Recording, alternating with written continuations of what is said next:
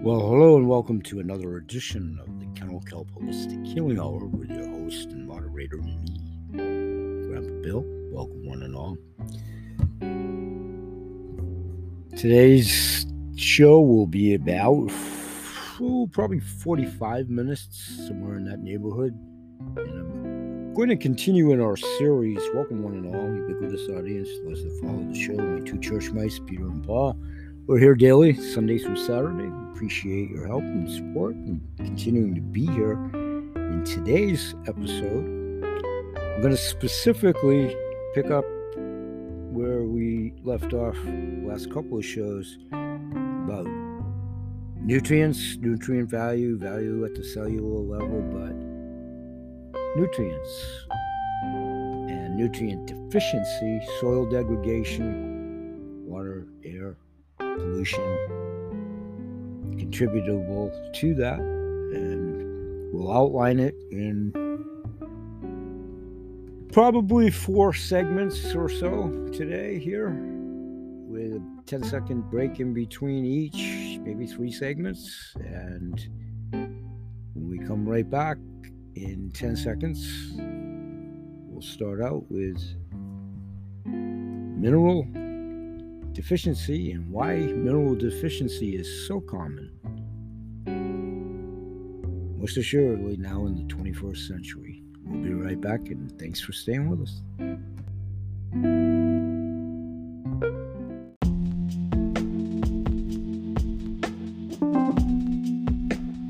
Hey, everybody, and welcome back to the show.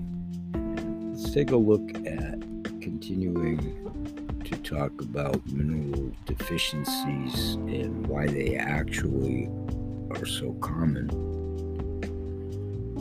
More so now than ever.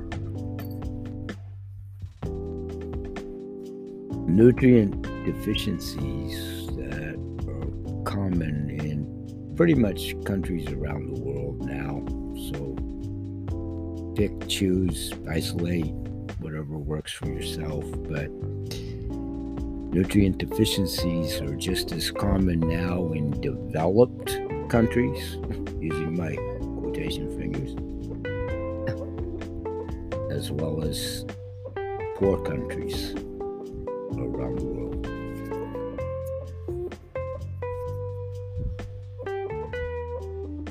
United States surveys national surveys reveal that children and adults consume more sugar than essential nutrients.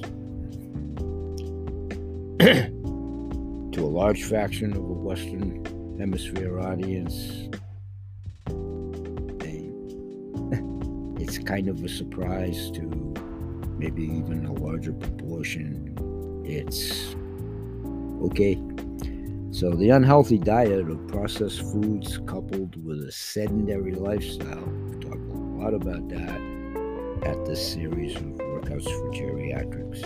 And for kids from 1 to 92, it doesn't matter how young or old you are. If you're sedentary and you're making continually bad diet choices, processed foods that give you pretty much zero essential nutrients we getting on the road, We're getting on the cycle of the merry-go-round of weight and what have you. So the soil nutrient deficiency, where food's coming from wherever it's coming from, out of the soil, and soil contamination are at the root cause of everything, be it wind drift, weather patterns, atmospheric pressure, drifts, Roundup. so, the root of the vitamin and mineral deficiencies is literally affecting billions worldwide. The populace of.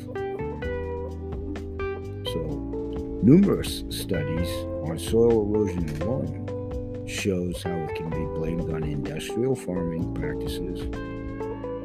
Obviously, with the use of chemical fertilizers and pesticides, heavy irrigation, intensive tillage, and concentrated monoculture production. Those are all extremely harmful to the soil, obviously, in and of itself. While whomever is trying to harvest whatever from said soil, and then, you know, whatever happens from there with whoever's philosophies are behind what. So, because these harmful practices are most assuredly widely employed around the world. The majority of fresh produce sold anywhere your grocery store, mine, yours, your mart, your corner store, whatever, whatever, wherever, and however. It's pretty much the same thing wherever you hang your collective hat or put your slippers, if you will. The majority of the produce sold in grocery stores is not anywhere near as nutritious as it even remotely should be. Because of the degradation of the soil, the air, the toxin, toxin, toxin, toxins, toxins. It's getting harder and harder and harder, not only to get the food itself, but quality of, maybe more important.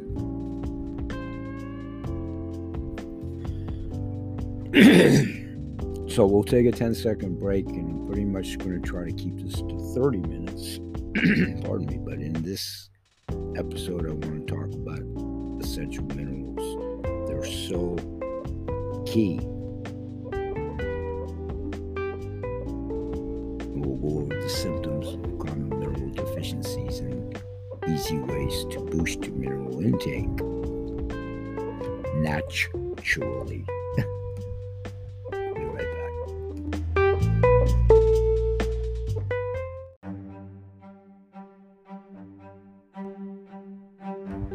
Hey, everybody, and welcome back, and thanks for being here today, and thanks for joining us each and every day. We appreciate that. Let's continue to talk about the mineral deficiencies and why mineral deficiency is just so prevalent where we're at now, continuing a little bit before the break with that theme why is mineral deficiency so common, especially now in the 21st century?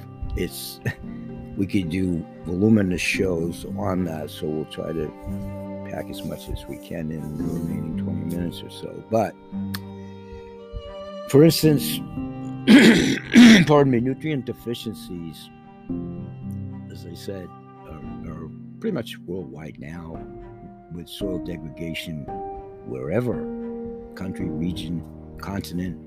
It really is universal around the world that obviously more impugned integrity, segmented wherever, but the soil is toxic.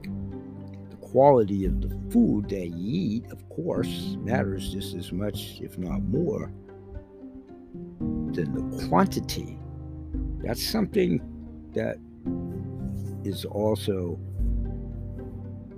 a mind conditioning element of diet and, and, intake in the body as well. We'll talk about that a little bit more at the Holistic Healing Hour show. But the, the quality, obviously, of the food matters. But I want to re-emphasize this point.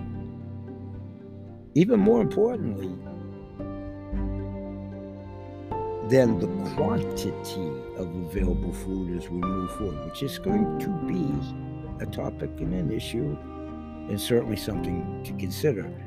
But the dichotomy that it's at now is those that were eating processed foods anyway, now because of whatever in a dollar store or whatever in canned food, there's a lot of processed foods that people that's their version of storable food to load up because of the cheapness or inexpensiveness of it, prospectively speaking. So bad. so bad, especially if it's going to be storable and that may or may not be what your mainstay is you know i don't know eight ten months a year whatever that's bad the quality of the food one more time that you eat obviously matters but it matters so much probably more than the quantity moving forward. I want us all to resonate on that. That's why I said it three times. I want to resonate on it myself. Whatever goes on, however it goes on, whoever is doing what, and all of that in the world arena. The world arena is obviously the world arena. So, however it manifests and shakes out and all of that good stuff, we are going to have to remain healthy to combat all kinds of stuff. Obviously, the pollutants that have gotten us here. Elsewhere, we'll talk about how, with what help they got here.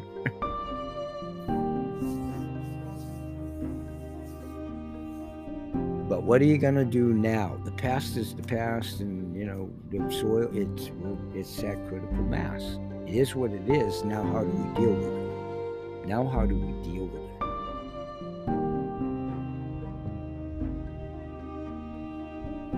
So, pertinent to food and soil and mineral deficiency, a recent survey published by the Centers for Disease Control and Prevention. When I say recent, it's actually dated in 2018, a quick four years. But it reveals that more than one in three Americans consume fast food on every given day or any given day, pretty much five to seven days a week in some way, shape, form, or manner. Fries, burgers, you know, takeout, whatever, whatever you guys want to use. It's fast food, processed food, spam, you know, pepperoni sticks, whatever.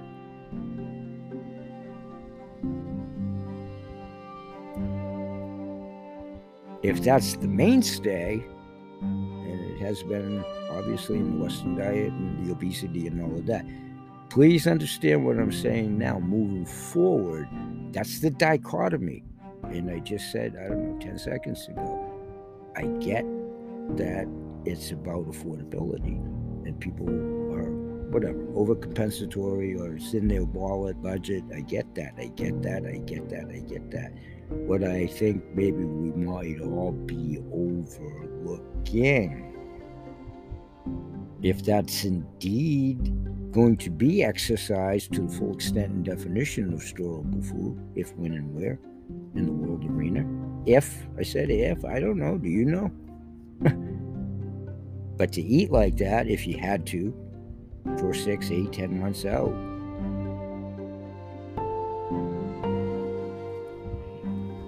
it's hard. That's why we're here to try to help, and that's why here to simply be a tour guide. You can go direct to the manufacturer. You can go direct to any of these manufacturers of your own volition, of course, and do whatever. This is just a perceived, in the eyes and ears of the beholder, way to do it, possibly at deeper discounting. We'll get back to that later as well. The advocacy program. That's all based on interest and response and all of that. So, but there are ways to do that.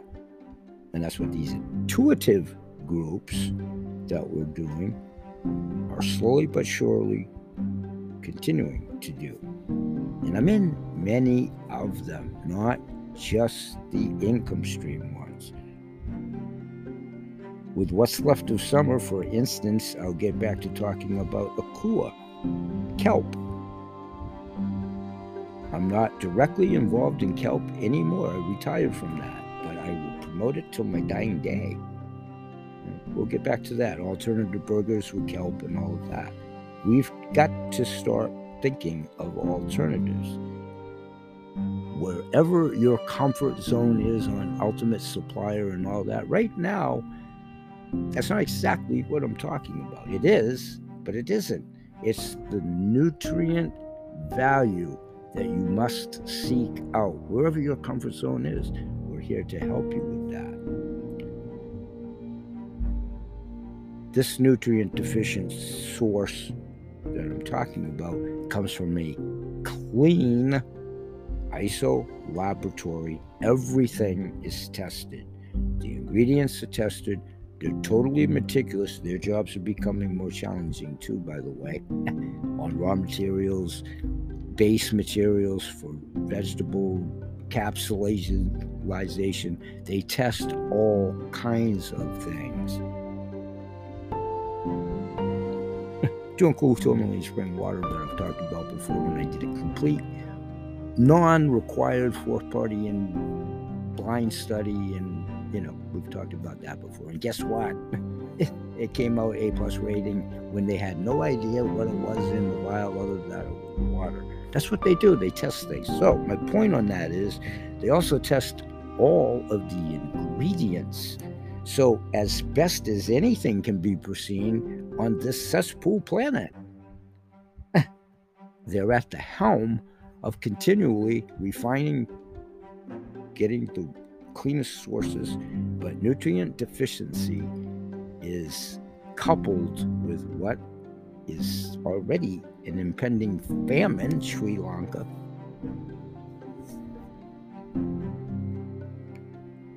So no fear, no there's nothing, you know, it is on survival mode. It's not pushing a panic button or whatever, but are you gonna just not be prepared?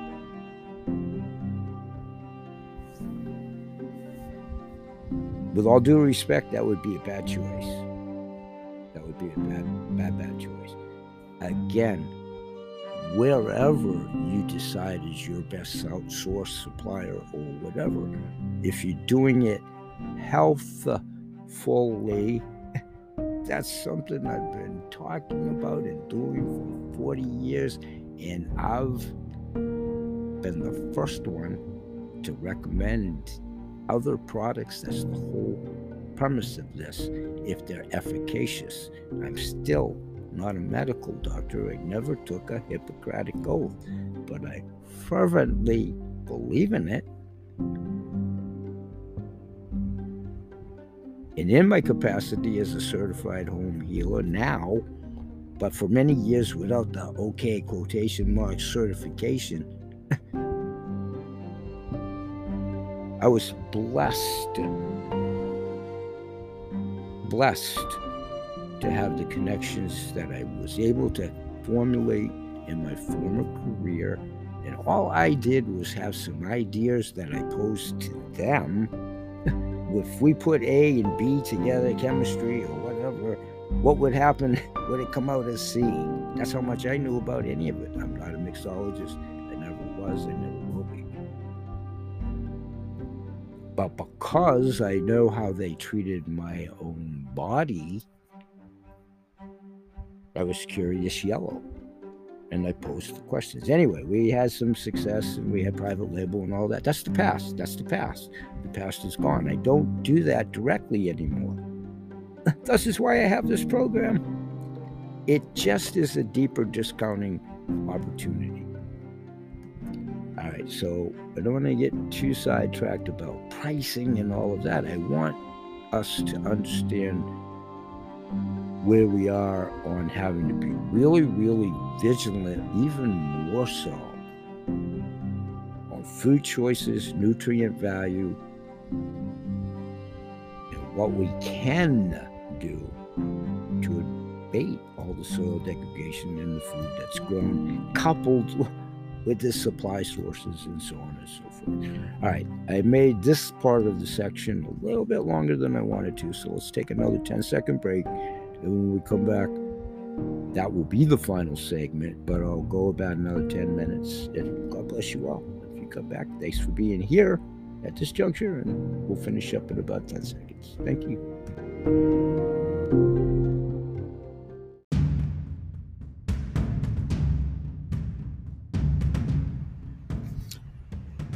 Okay, welcome back, and we'll go for about another 10 to 12 minutes and finish this up for today. That's the beauty of doing these every day. My two church mice will most assuredly be here each and every day. For those of you that come in archivally or what have you, this is as episodical as I will ever be capable of doing it. So I just attempt to carry on. So here we go. Why nutrient deficiencies obviously have become a global health problem. There's many reasons why. But aside from unhealthy food choices alone, there's a more pressing issue behind the rampant deficiency in the vitamin and nutrient value and mineral deficiencies observed amongst the general population. Take your pick of regions, countries, or continents.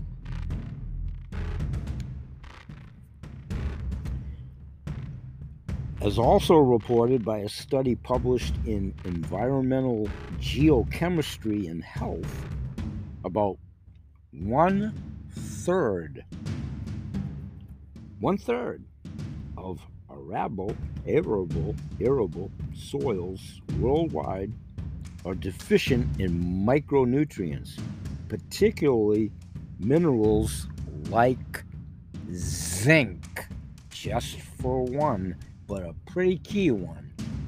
A pretty key one. Plants themselves, including, you know, food crop plants, get all the minerals they need from the soil.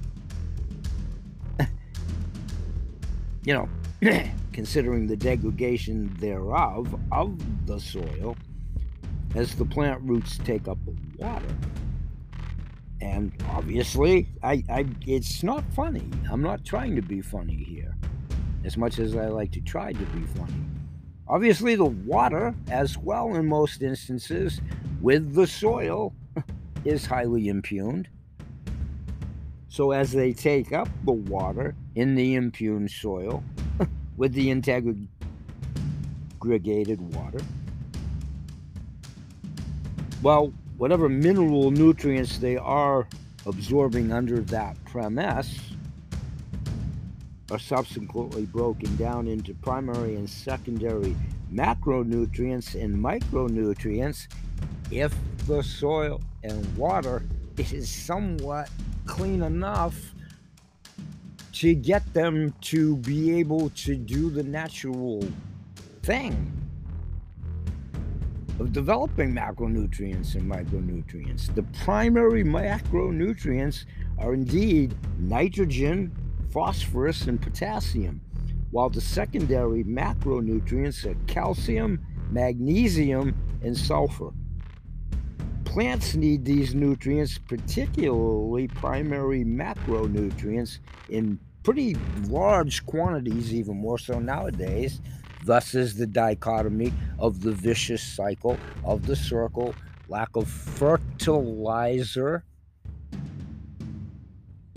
distribution, all of it. Wheat, the world arena, diesel fuel, it's all in that big black cauldron of a fecal matter stew now.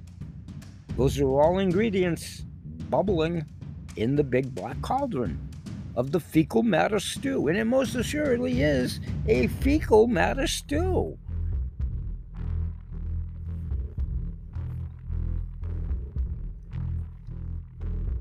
So, micronutrients you know, when somewhat grown in healthy soil and all of the aforementioned things, clean water and, in controlled environment, it's a little bit easier to do that. That's what a lot of these groups and supplying vendors are doing.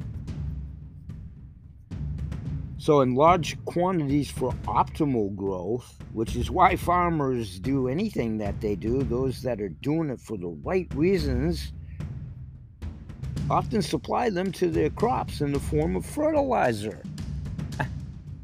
Now understand, I know you do. I, mean, I insult no one. Sometimes we have to revisit. That's why I say these things out loud myself. Thus, is we're right back to what I just said a few moments ago the vicious cycle of the fertilizer situation right now. Just for one element of a key component to accomplish getting micronutrients to their maximum efficiency and so forth. It's a big merry-go-round maze, whatever, and not necessarily a happy progression down that way, but we have to do that. Micronutrients are many, but the ones you really, really must have are boron, copper, iron, chloride, manganese, molybdenum, and zinc. And basically, everyone is naturally deficient in all of them unless they get help with the nutrients from the ground. And then the food bearing those nutrients is the best way. Thus, again, getting in the maze because of all the stuff that you now have to get out of the way to try to get to the good stuff. It's hard, no doubt. A study published in the Journal of Physiologia Plantarum found that in order for photosynthesis to succeed, plants require sufficient amounts of potassium and magnesium. Basic, oh, I hated biology when I was in high school. raising both my hands. I hated it. I absolutely hated it. So, back when me and Abe Lincoln were studying it together, I just a little bit, but it was a couple of days ago. I mean, it was prevalent then, as much as I hated the subject. But it's so more so now. How much more has it been strained for all the obvious reasons? My point, I know it's hard to follow my point sometimes, is four, five, six decades ago. Well, fast forward, how much just just by commonsensical all of the industry, all of the pollutants that have gone up into the sky, all of the things that you've heard where you can hear about them for years. And how the fallout here in the States from the Midwest up in the rain clouds years and years ago, from forever and forever. Well, a lot of the fallout comes here to New England when we were doing all those things. So worldwide and all of that, micronutrients. Whoo, baby, that's hard to, for the food. So a deficiency in these nutrients results in the excessive production of free radicals, which are so harmful to plants eh, and, of course, to the animals and people that eat them.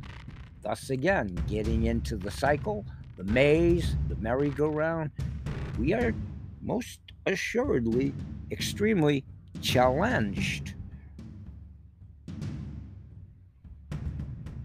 Soil derived minerals are also needed by plants to produce vitamins. Unlike minerals, vitamins are synthesized, synthesized with my teeth, sorry everybody, by plants naturally. In fact, the antioxidant vitamins that we know of, such as vitamins A, C, and E, which just for one sea vegetable to isolate, kelp is so rich in, just for one, as an example. And that's getting harder to reap in a pristine environment. There are none left. Even in Iceland, where I would highly suggest anybody gets to the kelp, follow the bouncing ball. I don't supply it anymore. I can put you in touch if anybody wants to. You can find my landing page to do so.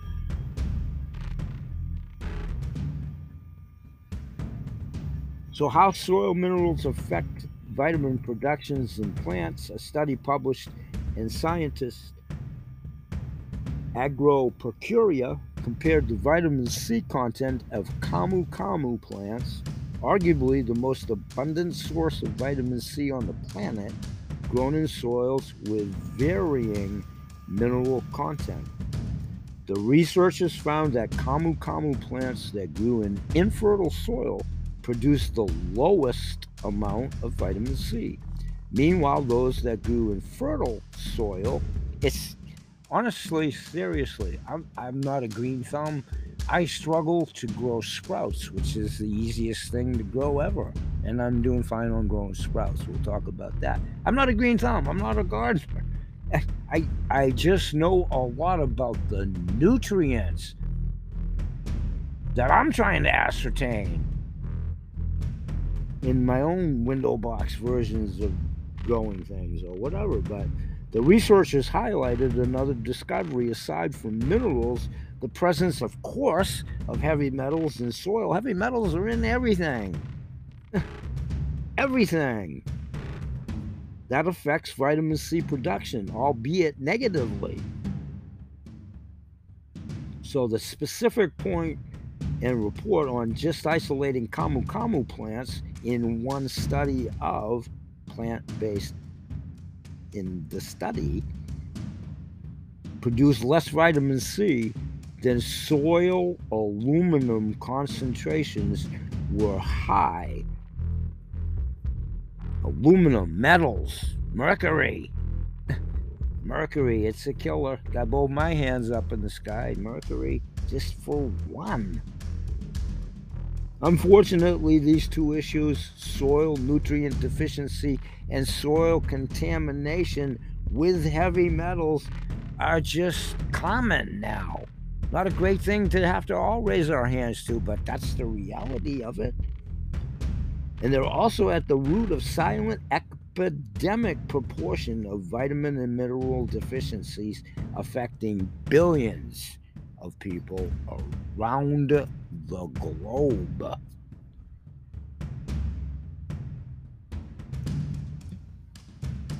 Many studies, I'll put a bunch of links in the description of the show, but you can find all of this. Well, you can find a fair amount of it on the World Wide Web. If you need to dig deeper still, let me know that too. Please.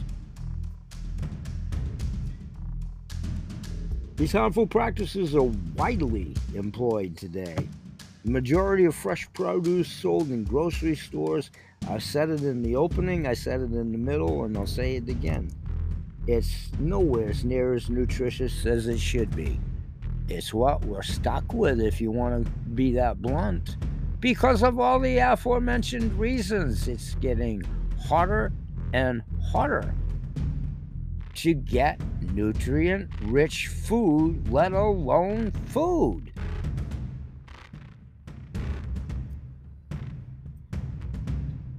A study published in the journal Hort Science suggests that the nutritional value of the foods available just in the United States and the UK, just to segment two, okay? Us and them, them and us.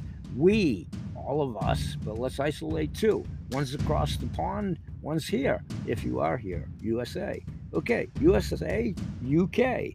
Let's just isolate just two, just two. They've significantly dropped over the past 50 to 100 years. Of course they have. There is also compelling evidence that certain fruits and vegetables that you're eating today may have seen median declines of up to 40% in terms of their mineral content if and when you can even get them still. There's the rub. This is why consuming more whole foods instead of processed foods is advisable. And that's why we try to make these programs so it's cost effective at the same time, if perceived as such. If perceived as such. Several, several studies have also reported detecting high levels of contamination, such as, again, redundancy, infinity, heavy metals in both the soil and the produce common sense. If it comes from the soil, the heavy metals carry to the plants. The plants carry to the cow, the sheep, the whatever, the chickens, you, me.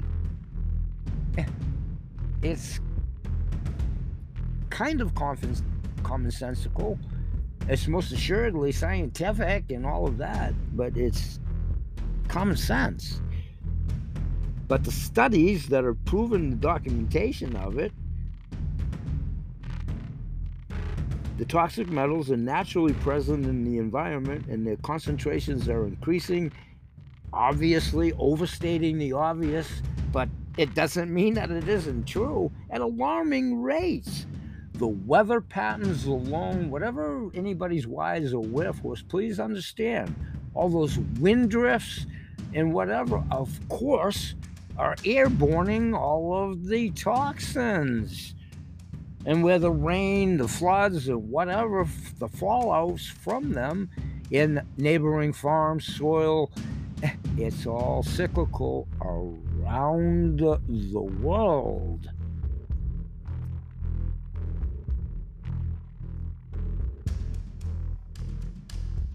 So everything pretty much contains higher levels of heavy metals. That's another thing the ISO lab tests for. And they throw the ingredients out that it doesn't pass their litmus test. Health Ranger, direct to the manufacturer. You can go to the Health Ranger of your own volition, and you can, it's it's all good. I'm a happy camper. I would never even know that, but if you did, good for you. That's also what we do here. But through the la carte program that I offer, if you choose to do it that way, there's an opportunity for deeper discounting still.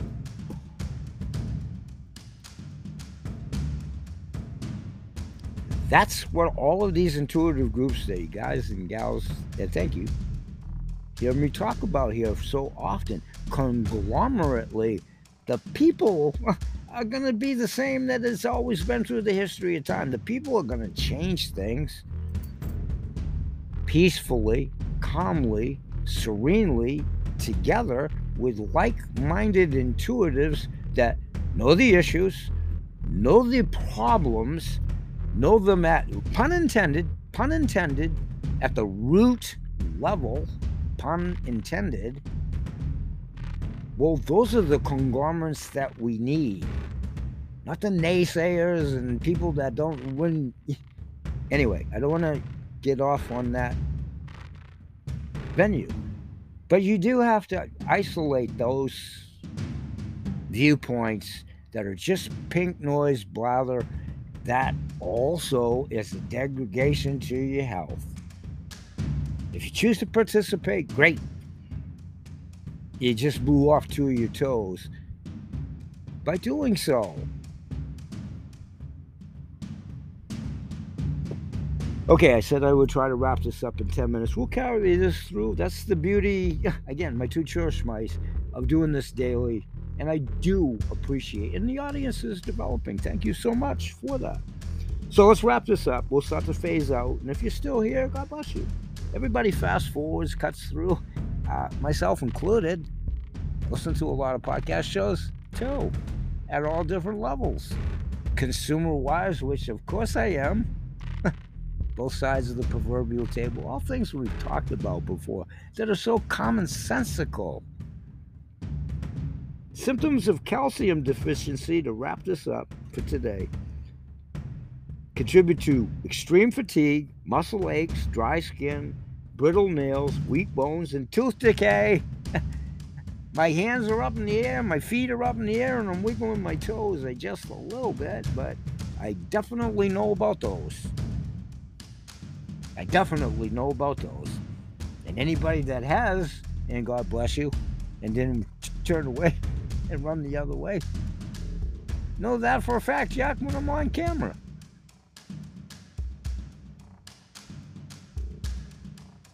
So, iron is also, in most instances, a astute audience, but it's a ubiquitous audience. I have no idea what you do or don't know, and what degree or level you do know it at. You can certainly let me know that in a very obviously business like, but I encourage that at the message board at my radio show. So let's finish this up. Symptoms of iron deficiency Obviously, extreme fatigue, weakness, pale skin, fast heartbeat, shortness of breath, dizziness, lightheadedness, cold hands, feet, brittle nails, and poor appetite. Magnesium, which is a good cofactor, magnesium helps over 300 enzymes perform their functions. These functions include regulating protein synthesis, blood sugar levels, and blood pressure. Magnesium is also required for energy production, DNA synthesis, and glutathione production. I want to leave us resonating on glutathione for today because that's what I'm going to talk about tomorrow. Thank you, everybody. So I'm going to sign off right here. And you know what? I'm going to just avoid my standard sign off because I'm hoping and believing that you've all heard it to nauseum. and that's a good thing. That's a good thing. So, for brevity's sake and studio clock,